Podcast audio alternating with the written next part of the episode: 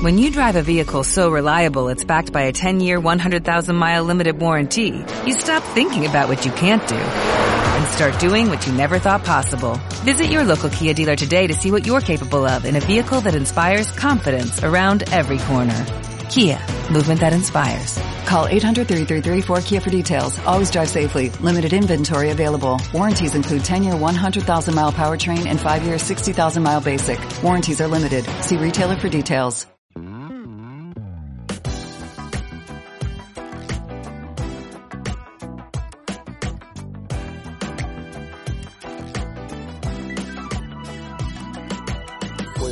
A una tertulia más de Pompaelo. Hoy tenemos con nosotros una persona que, como decíamos en la previa, tiene tantas perspectivas que comentar que casi cuesta elegirlas. No solamente es periodista, abogado y diplomado en historia, ha escrito tanto ficción como ensayo, sobre todo sobre temas históricos, está implicado en la defensa de las humanidades y de su enseñanza en España y está implicado también en la defensa de la correcta administración, digamos, eh, ejerciendo la acusación popular en casos de, eh, de, corrupción urbanística en Valencia y liderando la Asociación de Acción Cívica. Hay muchos temas de interés que compartimos con Pompaelo y la verdad es que casi cuesta saber por dónde empezar. Yo, si te parece, Antonio, empezaría un poco por tu perfil. ¿Tú cómo te defines entonces? ¿Abogado, historiador? Bueno, eh, Buenas tardes y muchas gracias a todos vosotros, a Pompaelo, por, esta invitación, de la cual vamos a enriquecernos todos. Bueno, pues yo soy un ciudadano normal, soy un profesional que trabaja en un despacho y, y como historiador que soy, escribo libros de historia, como bien has dicho, comenzando por novela y luego continué por, por el ensayo divulgativo y últimamente por la, por la literatura viajera, siempre en torno a Grecia antigua. Y, bueno, y por una serie de circunstancias que llegaron a mí sin yo buscarlas, pues que guardan relación con un caso de corrupción política muy desagradable que me encontré aquí en Valencia hace ya unos 10 años, que no sé si os sonará, es el caso Cooperación. Y bueno, pues me enteré como eh, representantes políticos de aquí de, de la comunidad valenciana habían robado dinero público destinado a la cooperación internacional. Y bueno, principalmente donde se iban a forrar era, era, con la construcción de un hospital en Haití después del, del devastador terremoto de 2011. Y bueno, yo tengo cuatro hijos y uno de ellos resulta que es haitiano. Y, y bueno, soy una persona igual que vosotros, con, con una conciencia social especialmente desarrollada yo ya estaba calentito por, por, otros casos parecidos de un partido y de otro, ¿eh? que yo a mí eso me es igual. Pero cuando descubrí aquello, pues no pude quedarme con los brazos cruzados y, bueno, pues eh, solicité en el juzgado mi incorporación a la causa, el procedimiento judicial penal, en calidad de acusación popular como padre de un hijo haitiano. Y bueno, la juez tuvo a bien admitirme y a partir de ahí ya se abrió todo un mundo del cual hablaremos y que con el tiempo ha dado lugar a la creación de acción cívica. Es decir, primero que el tema no es de corrupción urbanística, como te encuentras demasiadas veces descrito el caso, sino uh -huh. corrupción política en el sentido de desvío de fondos. Sí, bueno, es que eh, por, ahora en acción cívica por corrupción urbanística también estamos en varios casos, sobre todo uno en Lanzarote, el caso Monte Carlo, que lo lleva Irma, la abogada Irma Ferrer, que forma parte de la Junta Directiva de Acción Cívica, uh -huh. también un caso en Colmenar Viejo, cuyo juicio ha sido hace poco, y también aquí en Valencia llevamos varios procedimientos en marcha, eh, actuando como acusación popular, pero ya no a título individual, sino en representación de acción cívica, y también algunos de estos casos de aquí de Valencia guardan relación con la corrupción urbanística. Pero vamos, en general, eh, a lo que se dedica acción cívica es a combatir desde la ciudadanía, desde la sociedad civil, totalmente alejada de ideologías, de intereses económicos, religiosos, etcétera, sino simplemente es un puñado de ciudadanos que se reúnen para hacer cuanto está en sus manos y entonces en nuestra Constitución tenemos una figura que es la acusación popular. Es una,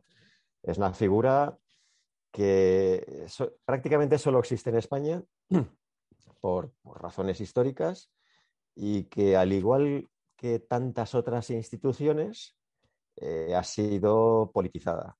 Es decir, está infrautilizada, pero lo que es peor, mm, muy mal utilizada, porque casi siempre ha sido usada por partidos políticos o por bueno, grupos o fundaciones cercanas a partidos políticos o directamente por sinvergüenzas, que también sabéis que ha habido casos. Entonces, bueno, pues creo que la acusación popular es una herramienta muy poderosa en manos de la sociedad civil para tratar de, eh, bueno, pues incorporarnos a causas de, este tipo que nos competen a todos, porque estamos hablando de dinero público, y tratar de ayudar desde una perspectiva totalmente diferente a la Fiscalía Anticorrupción, que es una de las mejorcísimas instituciones que tenemos aquí en, nuestro país. Hay un tema que has mencionado ahí, que es que está infrautilizada. Yo diría que pasa como con muchos otros aspectos de la justicia española, que tú en tu caso tuviste que ser padre de un niño haitiano para poderte personar, y es que para poderte personar en una causa en España no vale con tener indignación y, y causa, tienes que tener algún tipo de perjuicio demostrable causado por los acusados. A ver, eso es para ser acusación particular. Tú tienes que ser perjudicado. Pero para ser acusación popular, realmente cualquier persona física o cualquier persona jurídica, por supuesto, cualquier asociación, cualquier institución de la sociedad civil, como sois vosotros, puede, puede con una cierta justificación en su querella o en su demanda inicial, y mediante prestación de una fianza, que suelen ser fianzas bajas, mm, siempre que el juez instructor vea que tú no acudes ahí para liarla ni para, ni para sacar provecho particular, sino para coadyuvar a la justicia, para tratar de ayudar al esclarecimiento de la verdad, pues normalmente con fianzas bajas cualquier ciudadano, cualquier asociación puede actuar como acusación popular ya te digo, es una mirada diferente porque puede ser una mirada de tipo periodístico, puede ser eh, unas investigaciones paralelas a los cauces oficiales por los que se mueven los fiscales anticorrupción y tal y como constaté en el caso de cooperación, que fue un éxito, fue un gran éxito el que, el que conseguimos después de, del primer juicio, de la primera pieza, que fue el más importante, tras el cual de nueve personas que, que se juzgaron, siete fueron a la cárcel pues ahí pude comprobar cómo una acusación popular leal al resto de las acusaciones y en colaboración con ellas, especialmente con la Fiscalía Anticorrupción, eh, puede ser realmente fructífera. Y de ahí la idea de crear una estructura básica en forma de asociación, una, entidad surgida de la sociedad civil, eh, después de aunar a un grupo de ciudadanos y de, después de recabar cuotas por, parte de socios de toda España, con tal de poder pagar a abogados de toda España para que pro bono, es decir, sin, cobrar honorarios, pero por lo menos sí que les pagamos para que no les cueste eh, los gastos de su bolsillo, que puedan hacer eso mismo, actuar como acusación popular, pero ya en representación de acción cívica, de una institución de la sociedad civil. Y desde luego la experiencia está siendo eh, igual de positiva. Magnífico. Diría que en Navarra se suele decir que los casos de corrupción urbanística de corrupción en general pues son pocos. Ha habido alguno evidentemente notable, como Alburo en su día y otros similares, pero, pero no es tan frecuente como puede haber sido en los casos urbanísticos de los alrededores de Madrid o como fueron en su día en Valencia con, con los grandes desarrollos. Aquí no ha habido tales grandes desarrollos y la financiación municipal no haya dependido tanto de, de recalificaciones, con lo cual pues no ha habido tanto hueco. Lo que sí que hay con frecuencia es la duda sobre si una decisión eh, no es una prevaricación como una casa, en el sentido de que se sabe que, que se debería haber decidido en otro sentido, se sabe que hay una norma que y no se toma esa decisión. Son temas, pues desde lingüísticos hasta de casi todos los colores, sí que nos hemos encontrado y nos encontramos en estas últimas dos legislaturas más, pero en todas yo diría que se nota. Y ese tema me parece que es un poco más complicado de meter. claro, porque estamos hablando de procedimientos penales, estamos hablando de encaje en tipos penales, estamos hablando de eh, de desvíos claros de, dinero público. Es decir, lo otro son todo lo que guarde relación con decisiones políticas, con ideologías, con... Eh, entiendo que no cabe, hay un procedimiento penal, ya es un debate ciudadano, eh, para el cual, como en tantas otras cosas, yo creo que la sociedad civil es muy importante que en todo el territorio español se desarrolle. Es decir, yo creo que uno de los grandes males que tenemos en este país, que afecta por supuesto a la corrupción política, pero que en general afecta a, la convivencia entre nosotros, afecta a, la, a la contaminación de muchísimas áreas que luego podríamos repasar, es la invasión de los partidos políticos en todos los ámbitos. Entonces, ¿de qué manera hay que expulsar a los partidos políticos de aquellas áreas que no les son propias. Los partidos políticos obviamente son necesarios, son una de, las instituciones básicas en democracia, pero lo que no puede ser es que hayan invadido instituciones, que hayan invadido áreas que competen a funcionarios, que hayan eh, contaminado la historia. Nosotros somos historiadores y cómo nos duele cada vez que con ánimo de obtener réditos políticos, se tergiversa la historia y se coge un pasaje o un personaje histórico, se le da la vuelta y se le presenta de forma totalmente alterada con tal de, eh, con tal de respaldar la ideología de turno. Eso que es un deporte frecuente, lo de frecuente y yo, yo lamento tantísimas veces que no haya especialistas, que no haya catedráticos, especialistas en el tema que digan, bueno, lo que dijo ayer este señor es radicalmente falso, porque tal y tal y tal y dar, y dar todas esas razones. Porque uno de los patrones dentro de la politización y también de la corrupción política está en el en, la mala acción de unos poquísimos, de un puñado, pero, en la, pero sobre todo en la inacción de una mayoría. Y, y de nuevo me remito a la falta de una sociedad civil fuerte mm. que plante cara en general a los abusos.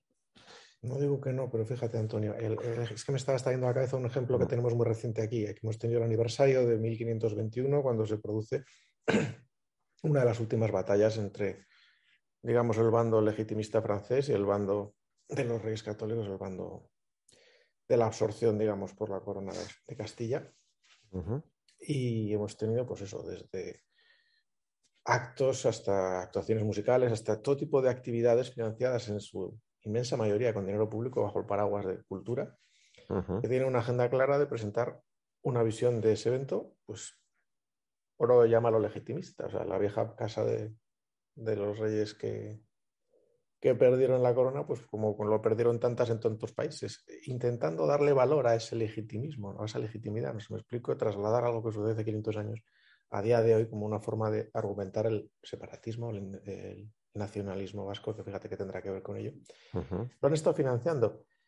Eh, desde el punto de vista de la sociedad civil, yo creo que en los medios de comunicación, digamos, constitucionalistas o medio normales, en radio y en prensa sí que ha habido una contestación. Cada vez que decían A salían cinco a decir B. No salíamos, que alguna hemos tenido nosotros que ver con ella. Y das datos y aportas historia, y dices, y hay un medio de comunicación que se hace eco, el resto no. Quiero decir que la sociedad civil hay algo que no tiene, que sí que tenía en el siglo XIX y es medios de comunicación. En aquel día se juntaban cinco o diez y fundaron un periódico. Entonces, a día de hoy no. Ahora puedes montar una web, pero ahorita demasiadas para que tengan realmente un eco. Eh, también los medios de comunicación han sido invadidos por los partidos políticos. Mm. Recordamos perfectamente en los años 80-90 la, la, fracción del contenido destinado a los partidos pues era dos, tres páginas. Ahora más de la mitad de cualquier partido, de cualquier telediario, de cualquier informativo en radio, eh, responde a la necesidad de los partidos de, a diario mm, mm. Eh, lanzarse mensajes a unos a otros que no tienen ningún interés en detrimento de cuestiones relacionadas con internacional, con cultura, con las artes, con, con, todo, lo que realmente importa. También el lenguaje lo han politizado, también la cultura, también, es decir, el sistema de subvenciones públicas puede ser muy pernicioso. No les da la gana crear una ley de mecenazgo que beneficie a todos por igual o una reducción del IVA cultural, sino que quieren tener la sartén por el mango, igual que, la, igual que la cooperación internacional. Y cuanto más discrecionalidad, pues más ellos, ellos, quieren ser ellos los que favorezcan a unas ONGs, a unas entidades culturales en detrimento de, otras.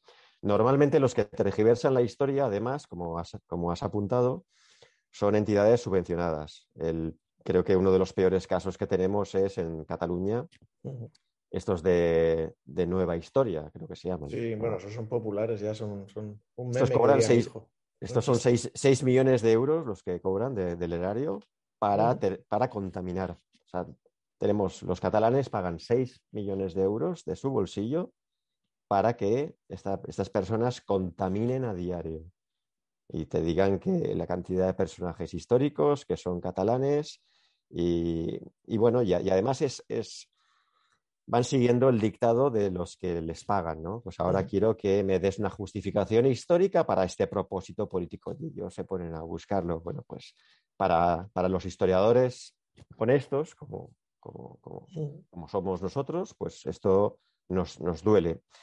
Entonces necesitamos pues cada vez más especialistas que les planten cara, tenga el eco que tenga en los medios de comunicación, desde luego ellos tienen mucho más soporte por esa vía, pero esto no, no debe eh, no debe dejarnos a, los demás en la, inacción. Y desde, luego, y desde luego esperando que cada vez más, más especialistas por parte de la universidad, que son funcionarios públicos, estén dando el mejor de los servicios a ese mismo Estado que les paga, como es poner coto, tratar de parar de una vez con esta tergiversación histórica. Sí, ahí te, bueno, lo conocerás tú también. El Foro Profesores es un ejemplo de mm. gente que se moviliza. El otro día lo decían, si es que no nacimos con, con un propósito político, sino simplemente de ayudar a las instituciones de precisamente hacer este trabajo de, comunicación de proyección exterior, de aclarar, y, y acaban chocando con una realidad partidista en la que no puedes decir unas cosas sin que te clasifiquen como anti algo.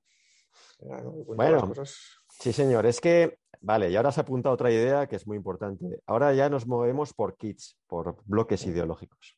Es decir, ahora ya si piensas algo respecto a un punto concreto, resulta que, ah, como piensas esto, entonces tú eres de estos y yo soy de aquellos. Y esto guarda relación con el aniquilamiento de, los, de las humanidades. Es decir, se está atacando el sentido crítico, se está atacando la posibilidad o la capacidad de crear ideas propias y de desarrollarlas a lo largo de, de toda una vida para reemplazarlo por ideologías, bloques que vienen impuestos desde arriba. Y esto es, lo sabemos bien, esto es un proceso que empezó en, ya existía en Estados Unidos desde hace muchísimo tiempo, ha ido llegando progresivamente a Europa y en España hace ya 20, 25 años que nos lo están imponiendo por la vía de las sucesivas leyes educativas. Ya sabemos que la LOMLO es la octava.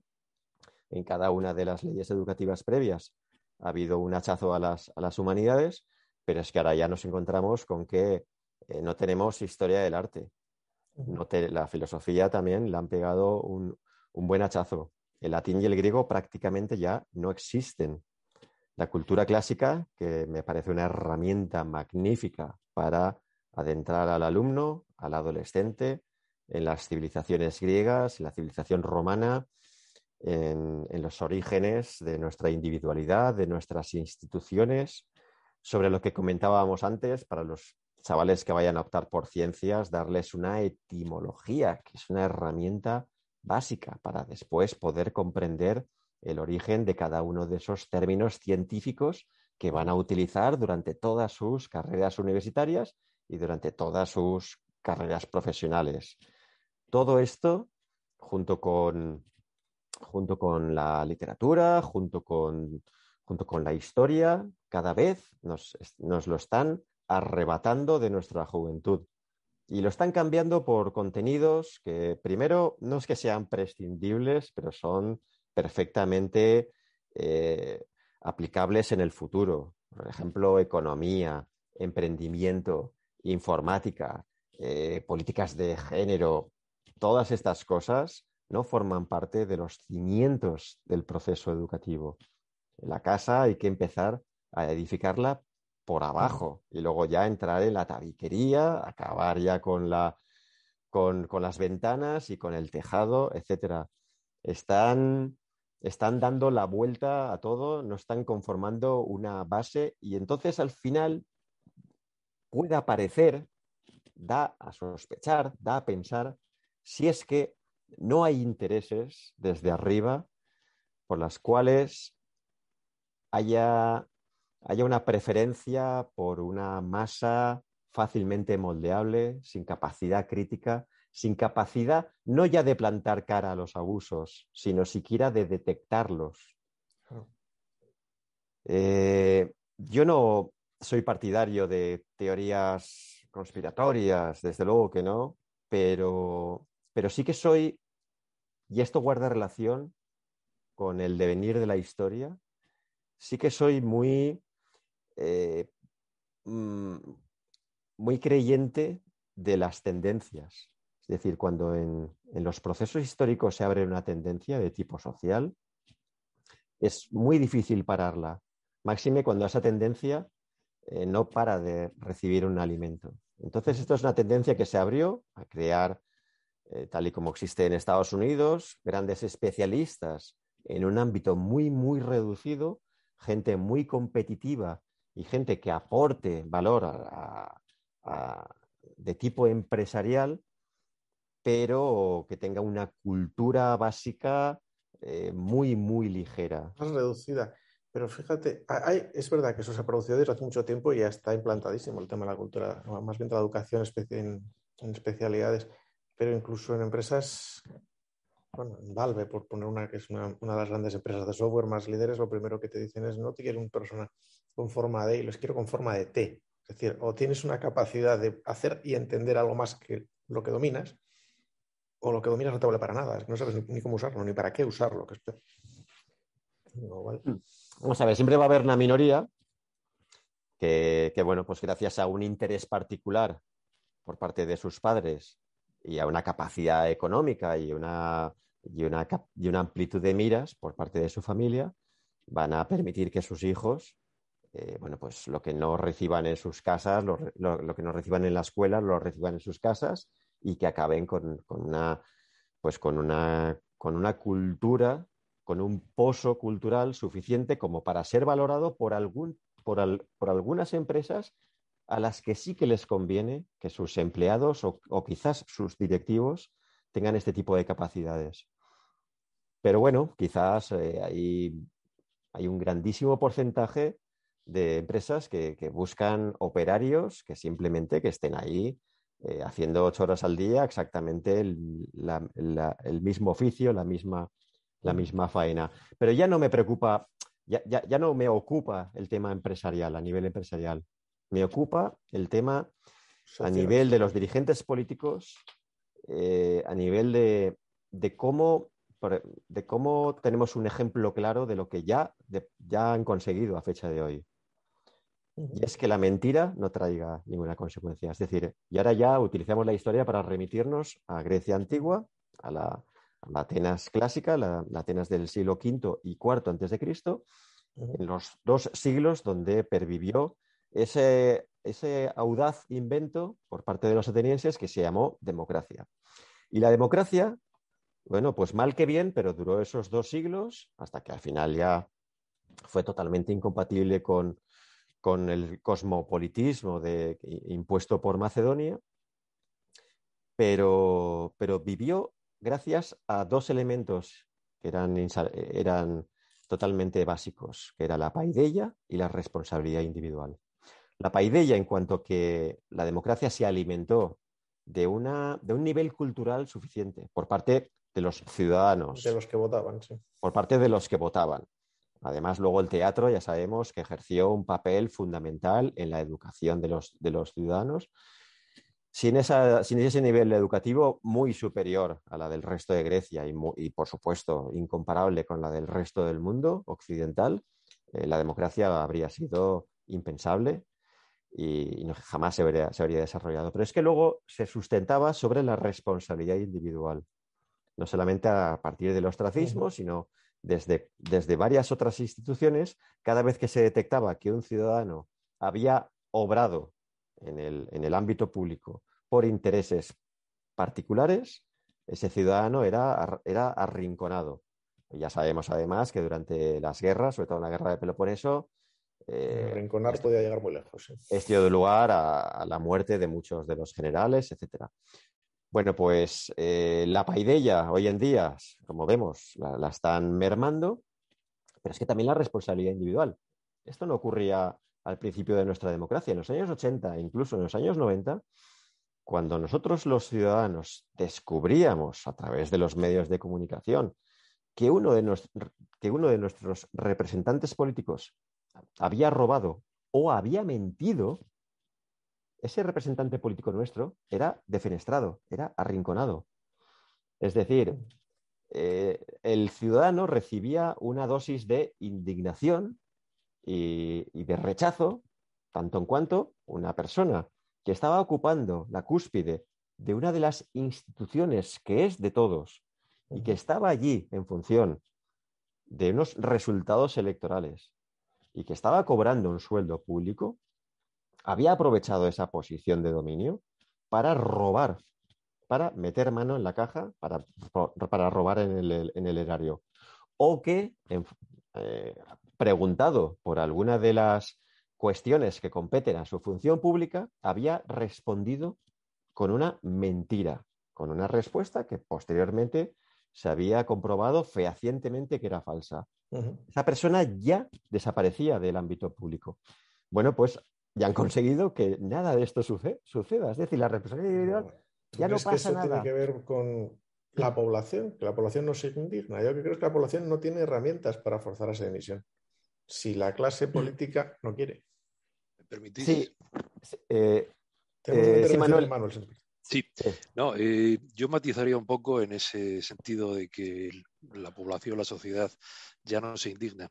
Yo lo que creo es que eh, los medios que se utilizan para comunicar o descomunicar o desinformar polarizan a, esa indignación social hacia unos puntos concretos, porque si no nos, eh, olvidemos de que no hace mucho en Madrid a una representante política de un partido de, toda la vida la, condenaron al ostracismo por robar unas cremas en un supermercado.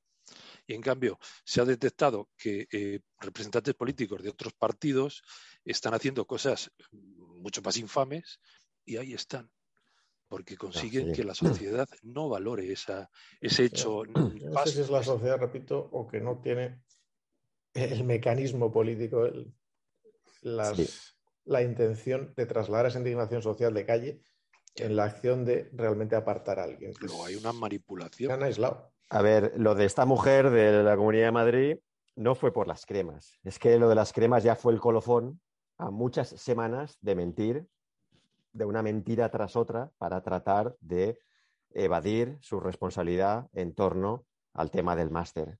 Y entonces ya, es decir, si lo de las cremas se hubiera salido eh, dos años antes, cuando su popularidad estaba hasta allá arriba y también su, eh, su dignidad como representante público, no habría pasado casi nada, pero es que ya fue, ya fue, el remate. La gota que colmó, el eh, vaso.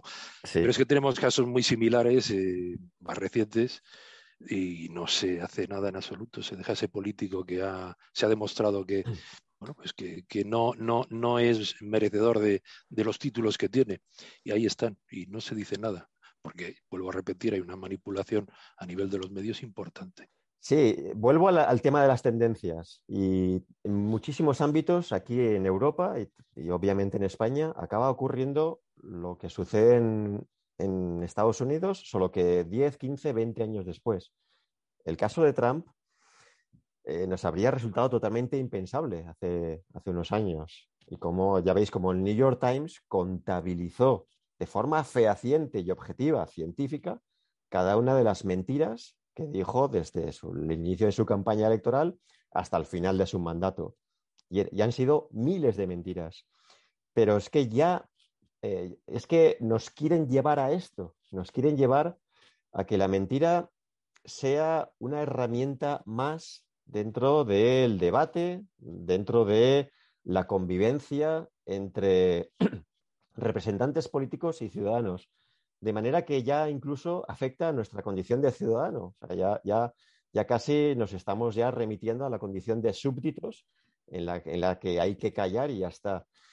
Eh, también guarda relación con, con que, bueno, con que ya, ya, tampoco hay capacidad de asimilar tantísimas informaciones de este tipo que nos están llegando. Es decir, antes, en los años 80 y 90, pues las, pues las informaciones relativas a casos de corrupción o a mentiras por parte de los políticos, pues eran puntuales y generaban unas reacciones que duraban semanas, duraban meses. Ahora es que las son tantas que una ya va solapando a la anterior y el resultado, de nuevo, es el que quizás buscaban, que nada traiga ya consecuencias. El, todo es igual, el todo vale.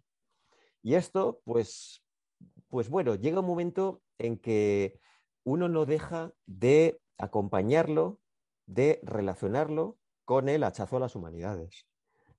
Es decir, de alguna manera, cuando primero los políticos no quieren soltar el tema de la, materia educativa, no quieren dejarlo en manos de los que realmente saben. ¿Por qué no quieren? Es una herramienta poderosísima, tal y como estamos viendo, tanto a nivel nacional como a nivel de comunidades autónomas.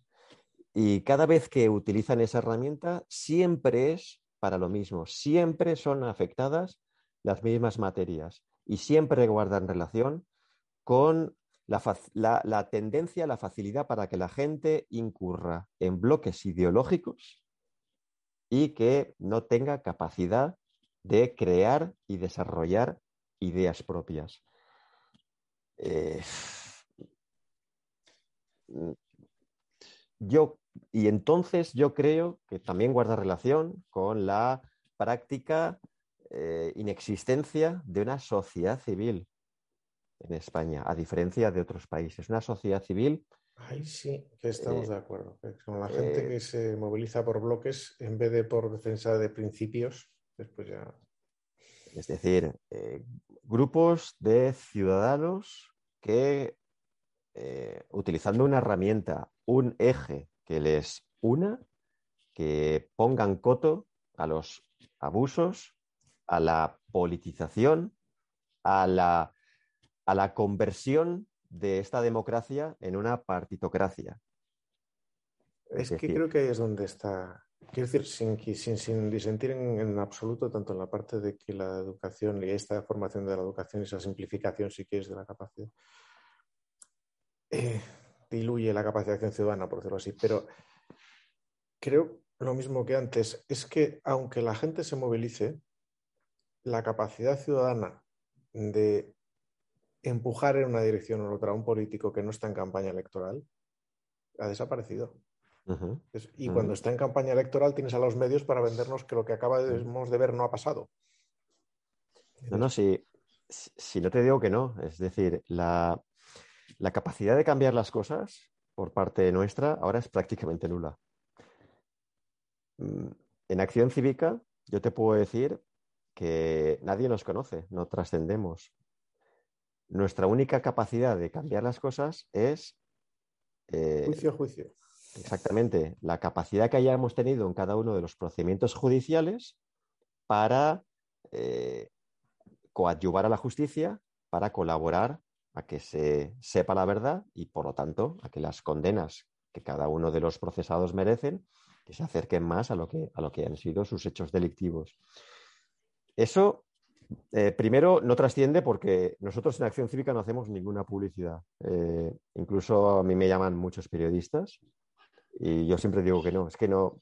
Primero es que no tengo tiempo de atenderlos, pero es que tampoco tengo, tengo ganas. Nosotros nos dedicamos a actuar, pero no a contar lo que hemos hecho. Tenemos una página web, quien quiera que se meta, ahí está todo, pero es que no, salvo casos muy puntuales, no aparecemos en medios de comunicación.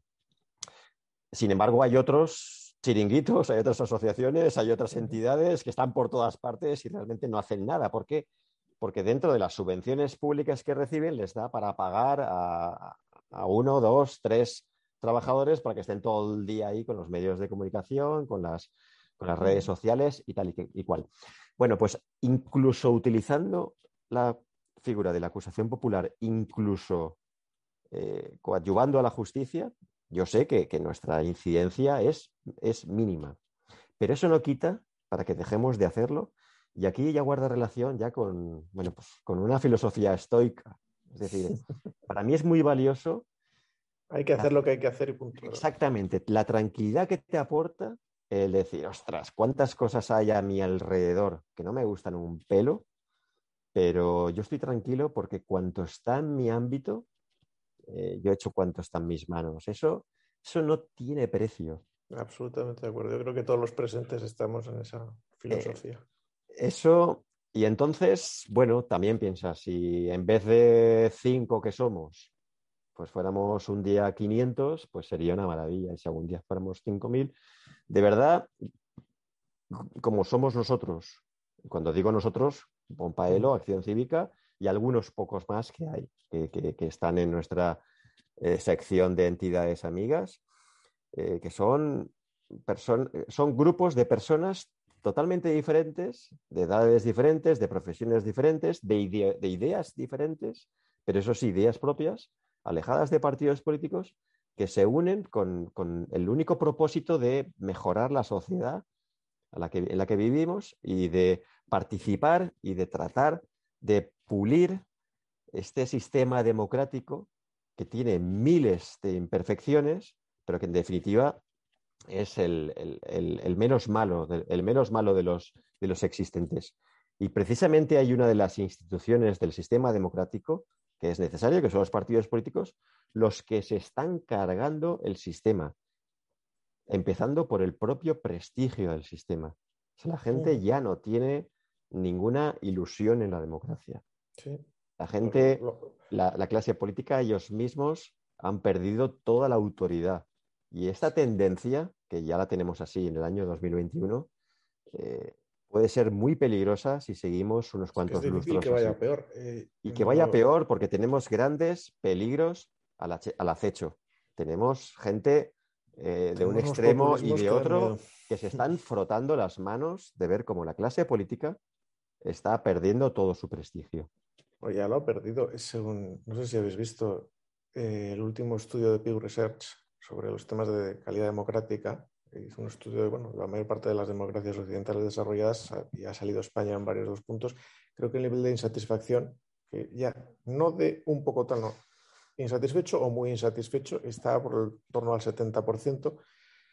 Pero lo grave no es eso, es que la gente que creía que hacía falta un cambio está también casi en el 70% y la gente que cree que no lo va a ver está en el mismo sitio. Es decir, la gente está hasta las narices, entre otras cosas, porque piensa que su democracia no funciona, porque no es capaz de generar esa regeneración, valga la redundancia, que necesita.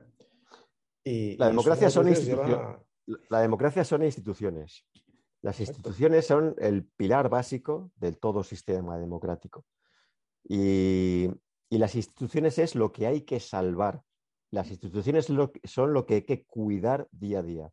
Y las instituciones las están minando los propios partidos políticos, porque se están apropiando de ellas. aquí en Valencia estamos en tres procedimientos judiciales muy chungos. Uno de ellos es el caso IBAM, que ahora se está celebrando el juicio está, durante estas semanas. Es el, es Museo de Arte Moderno, Instituto Valenciano de Arte Moderno, en, el que, bueno, la directora, que es la, es la mujer del, del consejero de, de, cooperación internacional que desvió los fondos, Pues, pues esta mujer, eh, bueno, pues ha robado, ha, ha robado todo lo que ha querido durante muchos años. ¿Qué es peor? ¿El dinero que ha robado o cómo ha hundido una institución que es de todos. El IBAM, en los años 90, que lo creó Carmen Albor, que era un, museo de prestigio internacional. Hoy todo el mundo se ríe del IBAM. También estamos en el caso de la Diputación de Valencia, que esto ya afecta no al PP, sino al PSOE. las diputaciones provinciales, bueno, primero son todas perfectamente prescindibles. Las comunidades autónomas uniprovinciales que no tienen diputación funcionan exactamente igual o mejor que las, que las provincias que sí que tienen diputación provincial. Todas, todas las competencias de la Diputación, por ejemplo, de, Valencia, podrían ser perfectamente asumibles por las correspondientes consejerías autonómicas. Las diputaciones solo sirven para colocar amiguetes hoy en día. Bueno, pues estamos en un caso de la Diputación Provincial y las diputaciones, opino esto mismo de todas ellas, porque ya hace mucho tiempo que son un coto de los partidos políticos para colocar a, sus enchufados y para, y para manejar desde ahí los hilos y para generar ineficiencias, porque en un mismo sistema sanitario, por ejemplo el valenciano, unos hospitales dependen de la consejería, otros hospitales dependen de la diputación y hay una, una falta de conexión entre ellos que repercute en todo, aparte de una falta de eficiencia económica, etcétera. Las instituciones son lo que hay que salvar y las instituciones son los propios partidos políticos quienes las están cargando. Entonces, el que se defina como demócrata, el que entienda que la democracia es el mejor sistema de convivencia posible, realmente tiene que alimentar la sociedad civil precisamente para que dicha sociedad civil ponga coto a los partidos políticos que están consumiendo cada una de ellas. Y podríamos poner cientos de ejemplos. dos, preguntas, dos preguntas para ti. Una que nos la manda Aitor es eh, qué clase y magnitud de movilización haría falta para que realmente esa sociedad civil pudiera empujar a los partidos en la dirección, para que paren en su invasión de las competencias. Dices, has dicho 5.000, es que con 5.000 yo creo que nos quedamos todavía muy cortos. Dices, ¿qué volumen, qué capacidad, qué tipo de acciones tendría que ya aspirar a llevar la sociedad civil? Es que sí, en lo que está en nuestro ámbito de competencias, pues hacerlo lo mejor posible o mejorarlo tanto como podamos. Pero eh, ahí no estamos afectando a los partidos, ahí no les estamos empujando. Vamos a ver, eh, esto es como los libros, ¿no? Un buen ensayo, una, sobre todo, imaginemos, a todos nos gusta la lectura, un buen ensayo histórico. Eh, depende, por supuesto, de la pericia del autor, de su formación, pero también está el eje, el eje que elige el autor que soporta toda la estructura. Hay muchos ejes a elegir. En, el caso de acción cívica, nosotros nos sustentamos sobre una figura que está en la Constitución, que es la acusación popular. Eh, cada, se podrían crear cientos y cientos de entidades similares eligiendo distintos ejes. Otro eje que es perfectamente necesario es el de la asociación, el de un ente que aúne a los mejores profesores, maestros, pedagogos, que sean ellos los que impongan a los políticos una ley educativa es decir, la próxima ley educativa va a ser la del Partido Popular, ¿no? No sabemos si dentro de dos años o de cinco, pero bueno, será la novena, que reemplazará la LOMLOE. Y esta dinámica va a ser así, pues hasta que llevemos 15 o 20 o hasta que alguna vez eh, pete el, el sistema. La única manera de cesar en esta dinámica perniciosa para todos, especialmente para el profesorado y para la calidad de enseñanza, es que haya una persona con toda la autoridad, llámese un José Antonio Marina, o llámese, o llámese, hay gente muy valiosa, que reúna a los mejores y que esos mejores, esos 20 profesionales de la enseñanza con la máxima autoridad y prestigio, redacten la ley educativa que sea presentada en sociedad, que nadie en España pueda dudar de que es la mejor ley posible, más que nada por quién la ha elaborado y además sin condicionantes de tipo político, y que a partir de ahí, desde esa autoridad y desde ese empuje por parte del resto de la sociedad civil, lo presente a los partidos políticos que no tengan ya excusa para, sobre todo los dos partidos mayoritarios, firmar esa, esa, ley. Que luego que sea moldeable por vía de decretos, reglamentos, vale, sí, pero que la ley sea ya eh, exactamente esa, tal y como funciona en, otros partidos de Europa. Eso es algo necesario a acometer desde la sociedad civil.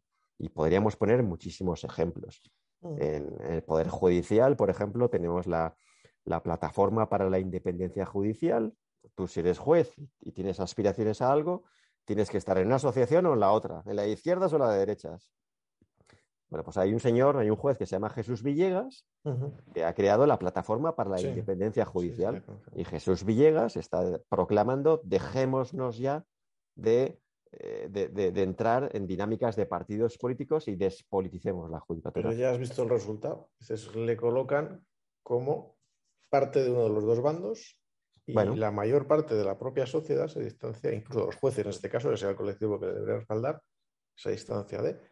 Es, que ese es el problema cuando la percepción es mediada.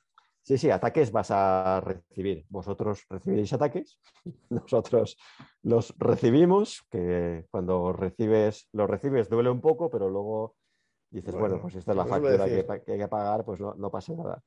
Y desde luego el que se mueve recibe, recibe alguna que otra bofetada. Pero bueno, yo creo fervientemente que esta es la, la dinámica. Que se puede hacer desde la sociedad civil con iniciativas, digamos, de consenso cívico sobre los puntos básicos. Me gustaría, me gustaría, pero la idea me encanta. Otra cosa es que crea que, tal como funciona la sociedad, seamos capaces de articularnos y, de convencernos unos a otros de que esto realmente es la mejor solución y no la de al, de al lado, que es un poco más de color azul, verde o naranja. Yo creo que no hay que ser, yo creo que no hay que ser demasiado ambiciosos en cuanto a en cuanto a volumen. Es decir, cada uno especializarse en lo suyo, cada uno elegir su eje y el ámbito que domina, ámbito geográfico, ámbito espacial y, ámbito temático. Y eso sí, en momentos puntuales importantes, como podría ser este que te digo, de toda la sociedad civil, respaldar, igual que ahora hemos estado respaldando y seguimos respaldando desde Acción Cívica y desde otras entidades las reivindicaciones para, la, y para, para rechazar o intentar rechazar la aniquilación de las materias clásicas y, eh, en, defensa de, la, de, las reivindicaciones de la SEC y de la Asociación Cultura Clásica. Eh, hay momentos puntuales en que toda la sociedad civil debe, debe, juntarse para dar un respaldo explícito a una iniciativa. Una propuesta concreta. A una propuesta concreta, pero luego cada una estará especializada en su ámbito. Para mí, con un, con un único requisito para poderse catalogar como sociedad civil. Y es que, bueno, que no haya condicionantes ideológicos. Es decir, que sean realmente un grupo de ciudadanos que lucha para, eh, de forma leal, de forma honesta, en beneficio de la sociedad por lo que ellos creen, pero que no incurra en ideologías de tipo... Partidismos, digamos.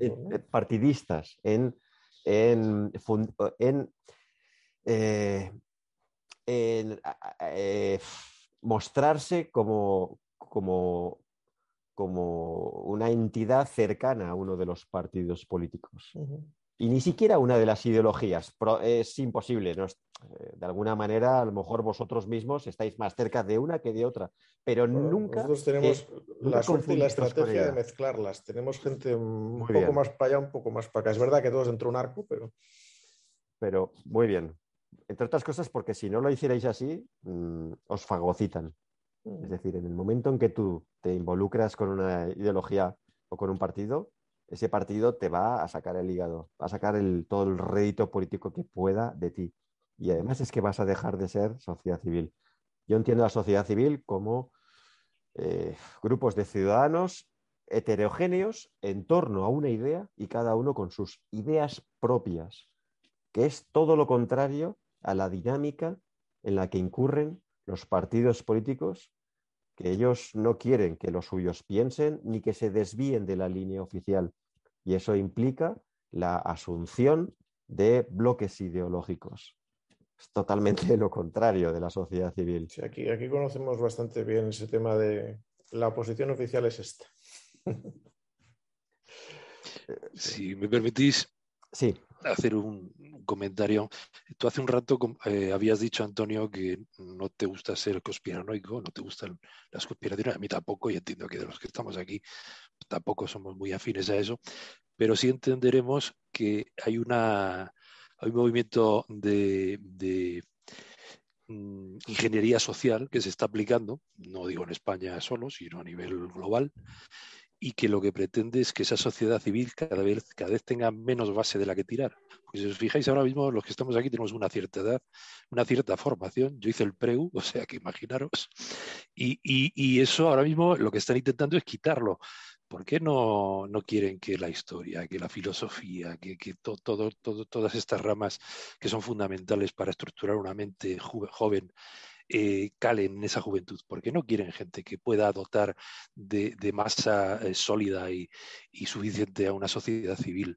Es cierto también lo que dices que no hay que dejar que eh, las ideas políticas influyan en una asociación Cuyo, cuyo, objetivo es potenciar una, sociedad civil. Y es cierto, yo entiendo, yo soy, yo estoy metido en política, yo soy político, pero entiendo que hay que anteponer las necesidades de esa sociedad civil a las sociedades, a las necesidades de partido. Eso es lo que no se hace de común. Siempre se antepone las necesidades de partido a cualquier otra necesidad pues, que, que, pueda haber más global. Y en eso, con eso estoy de acuerdo contigo.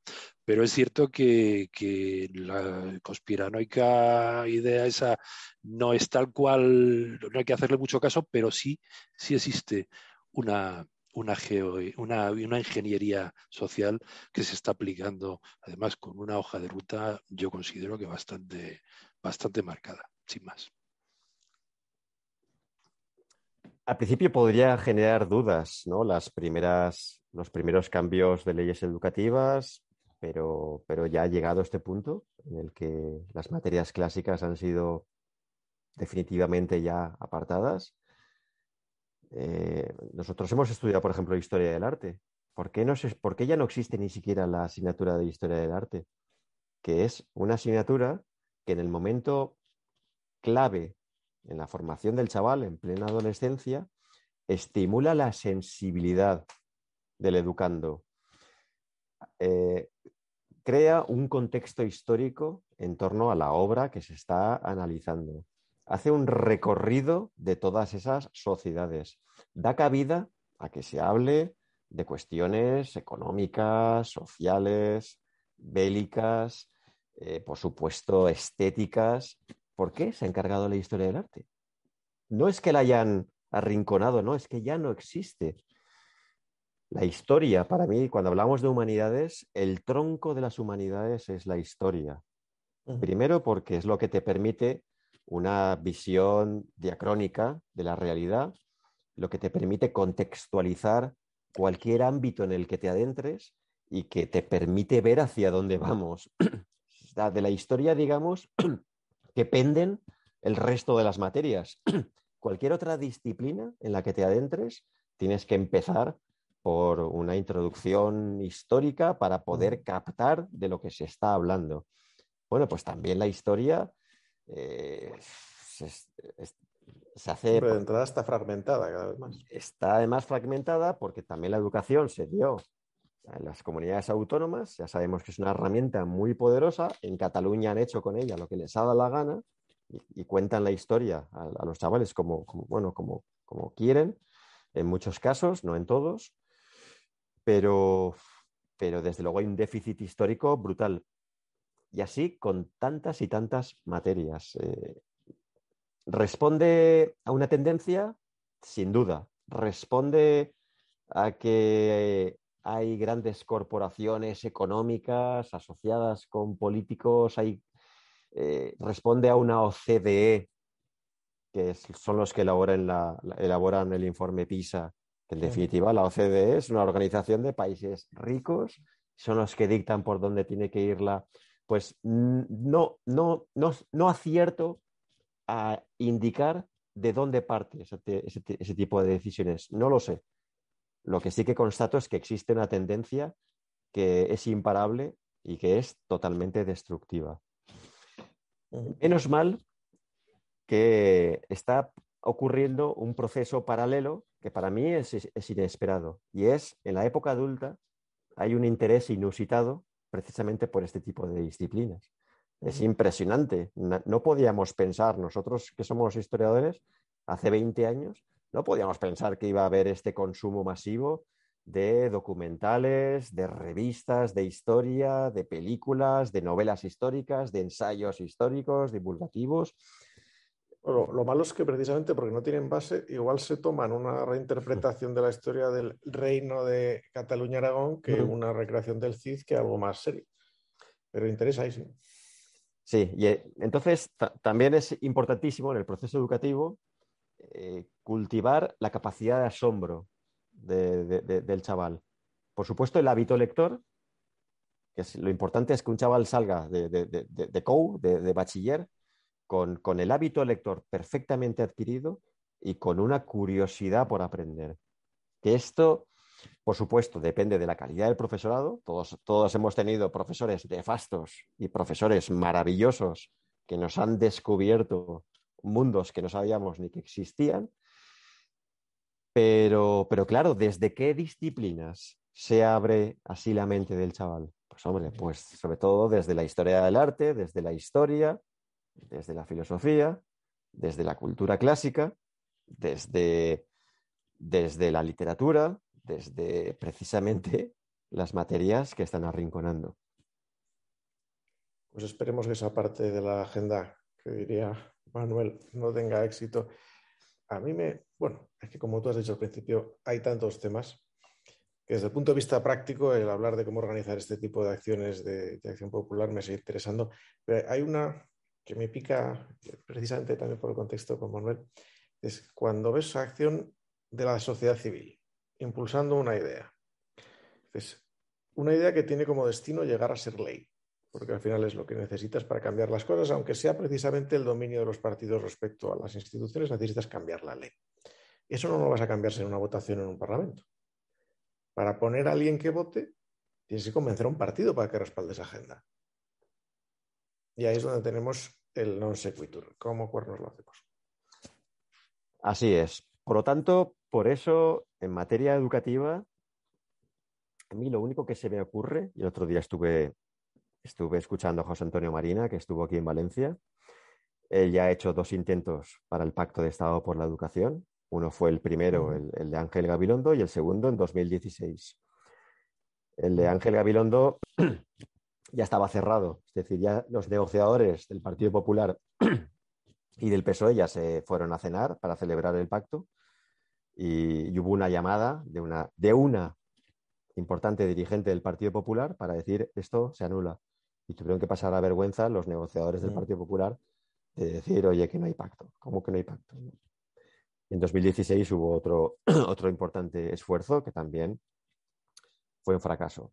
Por lo tanto, efectivamente, como dices, el peso de los partidos políticos es insalvable y quiero creer que, al igual que lo han conseguido otros países más desarrollados en este aspecto que nosotros, quiero creer en la posibilidad de que sean los propios especialistas en el mundo de la educación y personas con prestigio y autoridad intachables los que sean quienes se reúnan, quienes preparen ese borrador de ley y quienes con el respaldo unánime de las instituciones de la sociedad civil lo presenten a los partidos políticos de manera que no lo puedan rechazar, que no puedan, no tengan argumentos para decir yo esto no lo firmo.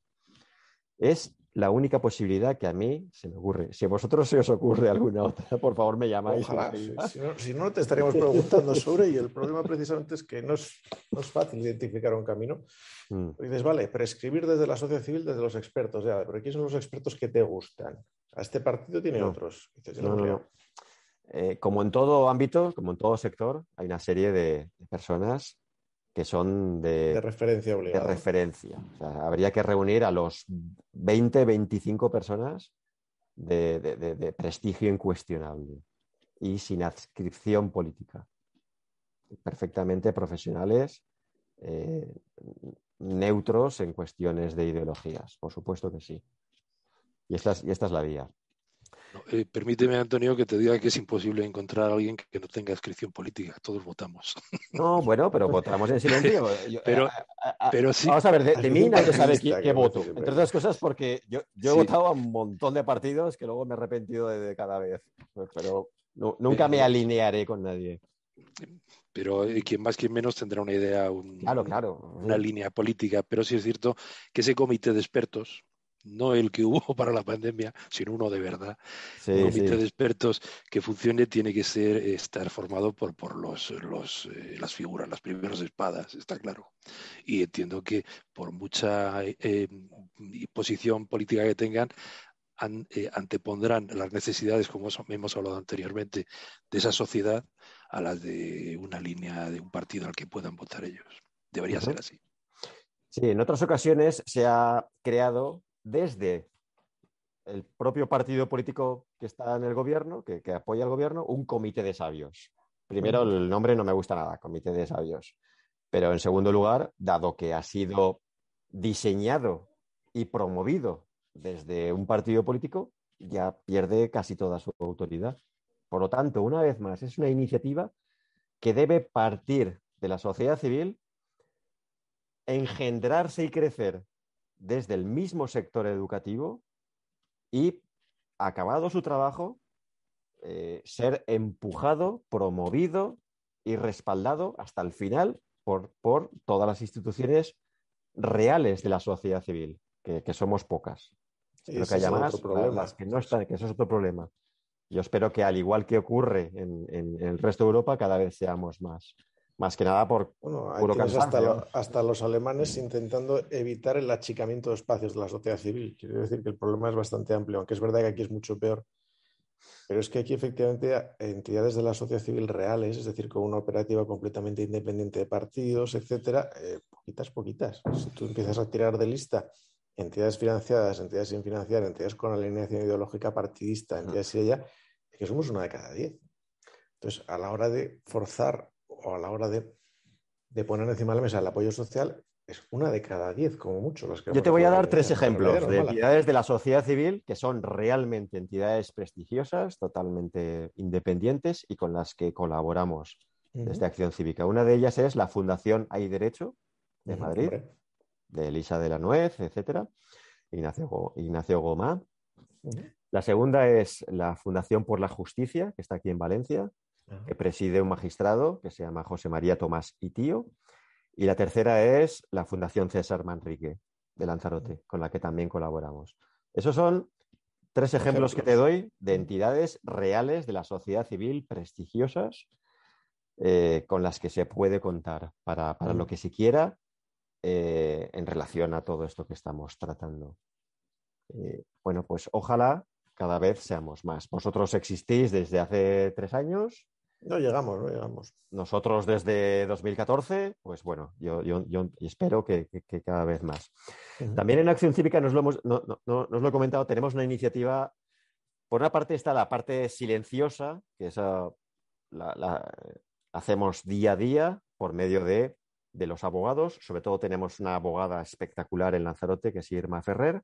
Tenemos una abogada impresionante en Valencia, que es Miriam Salmerón. Miriam Salmerón lleva cuatro macrocausas aquí en Valencia. A cuatro casos brutales de corrupción política con muchas piezas separadas cada uno. Miriam Salmerón también forma parte de la Junta Directiva de, Valencia. Eh, pero bueno, ya te digo, en estos procedimientos judiciales nosotros, por medio de los abogados, hacemos una labor silenciada. Eh, y luego está la parte complementaria, siempre por detrás, pero eh, siempre accesoria de la, de, la, de la, función primordial de acción cívica, que es la de defensa de las humanidades. Y ahí convocamos cada año un premio. se llama el Premio Acción Cívica y premiamos el libro publicado en el año anterior, en ensayo, que mejor a nuestro, eh, según el entendimiento, según el criterio de los propios socios de acción cívica, mejor defienda todo este tipo de valores y mejor defienda las humanidades. Entonces, el primer año, eh, el ganador fue Irene Vallejo con su El infinito en, su eh, eh, el infinito en un junco. Y este año pasado ha ganado José Manuel Sánchez Ron con El país de los sueños perdidos, una historia de la ciencia en España. José Manuel Sánchez Ron, que como bien sabéis es miembro de la, de la RAE, de la Academia, eh, es un científico muy prestigioso. El libro es una pasada, son 900 páginas maravillosas. A mí me recuerda mucho a, don Santiago Ramón y Cajal, con su prosa maravillosa en la que hablaba de ciencia y hablaba de la sociedad mm, de forma, de forma con autoridad impresionante. Y, también es trasladar la idea de cómo las humanidades, por supuesto que sí, comprenden las ciencias. Otra gran labor en ese sentido, todo lo que es visibilizar el, el intento de divulgar, porque otra vez estamos en lo mismo, visibilizar para que se consiga Sí. Aquí también tratamos de, con la entrega del premio, pues tratamos de, reunir a los premiados en, el Museo Liber de Valencia. Es un museo histórico. Mucho con ellos. Sí, es Alejandro Noguera el director, que él, forma parte también de la Junta Directiva de Acción Cívica. Si podéis ir a verlo, es, es la, la, mayor colección de soldaditos de plomo del mundo y por lo tanto es un museo histórico impresionante en un palacio gótico en la calle Caballeros. Entonces ahí en el, en el patio interior del, del, Museo Liber, pues hacemos la gala de entrega del premio y aprovechamos para hacer una tertulia con, con, con, los ganadores y con este tipo de especialistas para tratar precisamente estos temas. Y bueno, pues lo de siempre, no vamos a cambiar el mundo, pero por lo menos... Pero mejorar el entorno, sí. Empujar un poquito en la dirección correcta. Exactamente. Magnífico, magnífico. Te digo que me dejas con demasiadas ideas. Y eso es quizá uno de los problemas que tenemos, porque, como tú me dices, vosotros tenéis un foco muy claro, o foco y medio, con lo de las humanidades. Pero nosotros, entre el tema de la historia y la defensa de igualdad y libertad en Navarra, eh, pues, nos hemos metido en un jardín interesante, porque nos tocan muchos apartados cívicos. El tema, pues ahora estamos con la ley de la euskera por un lado, que si. Hay muchos, muchos palos que tocar y el que estás indicando tú, el del activismo, no sé si llamarlo judicial, porque no es judicial, el activismo legal, llamarlo de personarse como tal, es un frente en el que Pablo en concreto, que creo que acaba de... Sí, acaba de caerse. Pablo Camba es una de las personas que más nos señalan casos. Lo que pasa es que, como te digo, suelen ir por el lado de mala actuación administrativa, no tanto de corrupción como de no aplicación de leyes. Y eso no, no, es, no hablo de corrupción como caso legal, perdón, penal, como corrupción administrativa, que entiendo que no es la misma figura, y que, que abunda, porque es, esa aplicación selectiva de la ley. Cada vez lo vemos más y, lo vemos especialmente en según qué ayuntamientos, cuando hay gente pues, populistas al final, gente que lo de la ley lo ve como algo. Vosotros utilizaréis primordialmente la vía contencioso administrativa. Eso es lo que estamos pensando, efectivamente. Entonces, eso ese es un procedimiento totalmente diferente y efectivamente ahí no existe la, figura de la acusación popular, que digamos que es la mejor, la, mejor herramienta para dar voz a ciudadanos y a instituciones de la sociedad civil. A pesar de, que, como te digo, mm, conozco a muy poquita gente que realmente ha utilizado la acusación popular en este sentido y que no sea para... Mira, te lo digo, cada vez que un partido político se persona como acusación popular en un procedimiento judicial, es para liarla. Mm. Es para, para, poner de los nervios al resto de las acusaciones, mm. al juez instructor, a los magistrados que juzgan la causa, porque en general ni se han leído el sumario, porque aquí la clave es leerse esos 30, 50, 80, 120 tomos que forman parte del sumario son cientos y cientos de horas. Eso es la clave para el éxito en un procedimiento judicial penal. Los partidos políticos no están ahí para hacer este tipo de esfuerzos ni para colaborar en la justicia, sino para dar ruedas de prensa y tratar de obtener réditos políticos dándoselas de salvapatrias y liarla, liarla dentro del, del universo, que es un universo totalmente aparte dentro del universo de los tribunales. Sin embargo, yo animo a asociaciones, a instituciones, a ciudadanos que de forma, de forma aséptica y de forma independiente y de forma cívica acudan a personarse como acusación popular. Que para eso, que para eso está, está ahí. En vuestro caso, pues es, un, es, otra vía totalmente diferente, pero por supuesto los, faltaría más. La justicia está disponible para todo el mundo. Y tú has, has nombrado dos valores básicos, que son la, justicia y la igualdad. Eh, si, si, se detecta que ha habido una falta a estos valores que sustentan nuestra convivencia y nuestro, sistema democrático, claro que sí. Además, sin, sin grandes alaracas, sin, sin, publicidad, sin hacer ruido, sino simplemente actuando, actuando con calma y actuando como, como se debe, eh, para eso está, para, las instituciones son de todos y están a disposición de todos. Y por supuesto que sí, os animo, os animo a ello. Pues ya te preguntaremos porque te digo, Pablo nos, nos trae el tema de las juntas, yo creo que una de cada dos, es porque hay casos, hay casos relativamente frecuentes en los que el cuerpo te pide intervenir y no sabes muy bien cómo, porque como dices, sí, está abierta para todos, pero tiene unos costes, incluso aunque aquí sean un poquito menos con el Tribunal Administrativo de Navarra, tiene unos costes curiosos, hay que organizarse, hay que saber cómo personarse, hay que saber muchas cosas que no sabemos y que habrá que explorar, habrá que explorar. Don Antonio, son las nueve y cuarto, entramos en el horario recomendable para empezar a pensar en cerrar, porque si no nos van a venir las, las familias a pedir cuentas. Si hay alguien más de los que nos hemos quedado que tenga alguna pregunta que hacer, es el momento. O si quieres algún comentario final, Antonio, alguna cosa que, quieras.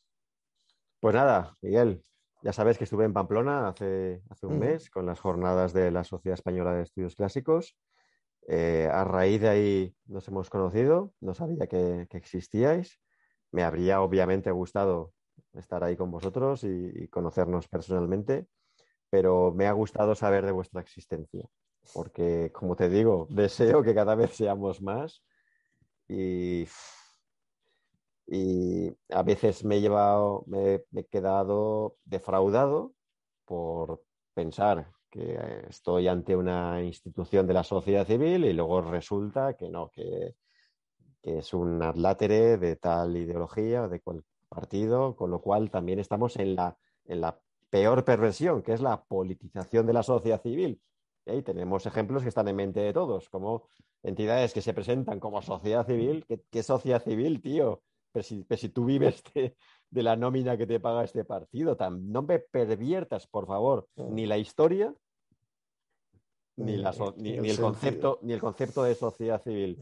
la, literatura, menos mal que ahí no pueden entrar, y lo han intentado, ¿eh? porque sabemos bien que si alguien con intención ideológica se adentra o trata de crear una obra literaria, eso directamente es pura basura y no llega a ningún sitio. Sí que, sin embargo, tergiversando la historia y utilizando la ignorancia de algunos, sí que, bueno, pues van tirando y sí que eh, algunos otros se presentan como sociedad civil y no son más que más que adláteres de, partidos políticos. Entonces, pues, pues, bueno, me he encontrado con vosotros y, veo que veo, veo cómo sois, veo cuáles son vuestros propósitos y para mí es una, una pequeña alegría y desde luego ya sabéis dónde, dónde estamos y qué línea Se, agradece y cuenta con que eh, en cuanto tengamos físicamente ocasión entraremos a, molestarte y a pedirte tu tiempo y tu ayuda. Nosotros somos un bicho un poquito raro en ese sentido porque, como mm. decía, tenemos gente pues desde el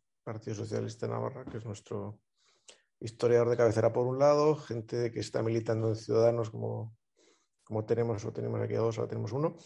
Es gente que hemos estado en partidos y nos hemos ido, gente que es eh, más azul, gente que es alguno tirando a verde, dices un poquito de todo.